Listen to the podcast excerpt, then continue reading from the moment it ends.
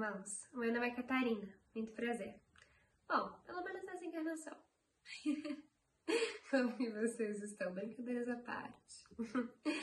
Vou dar continuidade à nossa série de vídeos que é postada em redes sociais aqui do Grupo Espírita Paz, para que possamos estudar livros da doutrina de uma forma tranquila, leve, claro, com muito pensamento crítico.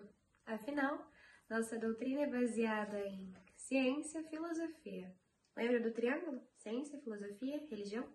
Pois é. Nós vamos agora passar para mais um capítulo do livro Deus Aguarda, do Chico Xavier, ditado pelo Espírito Meimei. Uhum. O livro é mais fininho e agora eu vou ler com vocês um capítulo acerca do qual eu vou debater um pouquinho aqui eu espero que você, do outro lado da tela, consiga refletir de formas diferentes. Para que você consiga talvez enxergar o mesmo que eu enxerguei, ou coisas diferentes. Mas que esse vídeo de alguma forma te ajude a enxergar todas as coisas que nós vivenciamos de uma forma diferente, para que aí sim começamos a compreender um pouco melhor todo o processo que passamos diante dessa encarnação. Vem comigo? Bom, Deus aguarda, é exatamente o nome do capítulo. Nunca te creias inútil. O caminho para a vida superior começa na prestação do serviço aos outros. Quando a gente pega essa primeira parte, nunca te creias inútil, ou seja, a gente se pega várias vezes mesmo tendo conhecimento da doutrina, se perguntando o que, que a gente está fazendo aqui? Por que, que temos que passar por determinadas situações? E às vezes a gente pensa, pô, mas sério? Eu não tenho que fazer nada. E não é muito assim que funciona. Na verdade, não é nada assim que funciona. Bom, dando continuidade. E as leis de Deus não te conservariam onde te encontras se aí não tivesse necessidade de ti. Reflete e reconhecerá que todos os seres ao redor de teus passos algo esperam que os mantenha e auxiliem. Tem um post muito legal que eu vi no Instagram uma vez, há uns meses atrás, que ficou sempre muito na minha cabeça. Ninguém entra na tua vida por acaso. Se alguém entrou em sua trajetória, significa que ou você precisa ajudá-la em algo ou ela precisa ajudá-la você em algo. Você precisa ajudar ela em algo, perdão. Ou seja, sempre que nós encontramos com o Espírito nessa encarnação, nós precisamos vivenciar algo que vai nos acrescentar.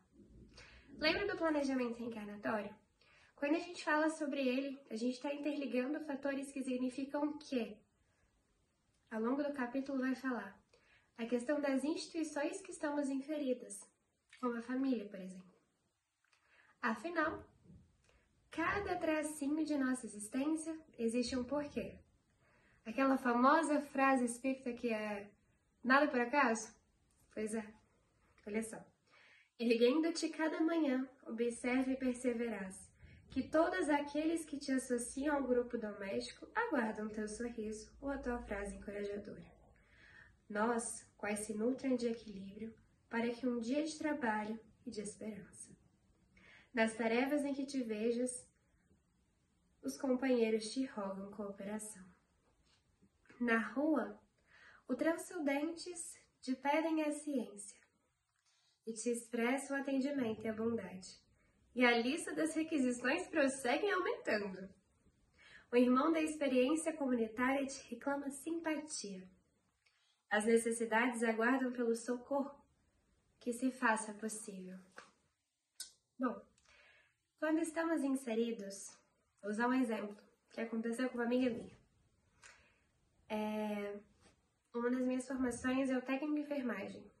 Uma amiga minha, que está na mesma sala que eu, precisou socorrer um vizinho dela que estava realmente naquele impasse ali do desencarne.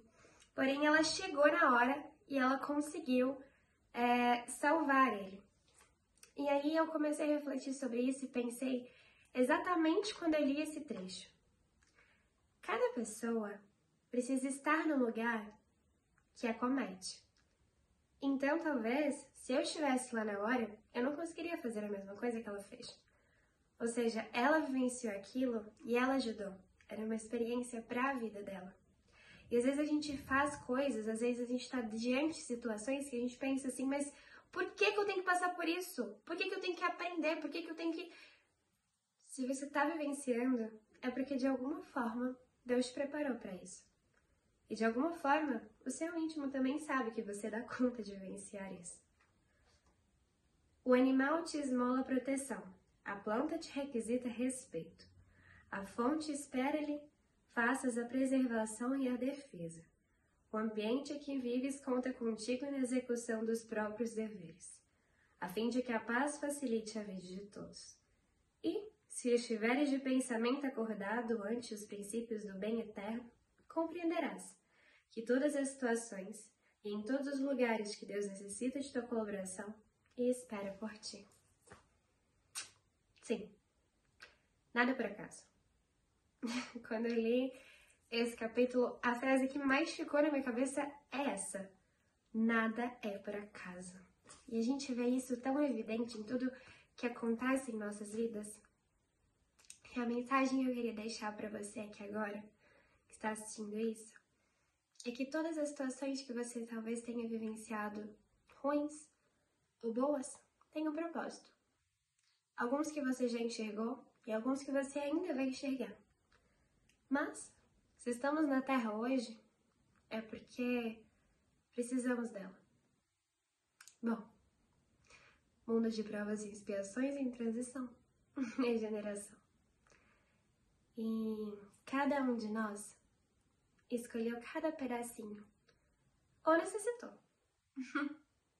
que vamos vivenciar. E no final, como uma matéria de escola. Às vezes a gente vai mal numa prova, quem aí já foi mal numa prova? e nós percebemos que fomos mal porque erramos em algo. Ou deixamos de estudar, ou deixamos de prestar atenção na matéria, na professora talvez. E a vida é uma escola. A Terra é uma escola. Então, errar e acertar é humano.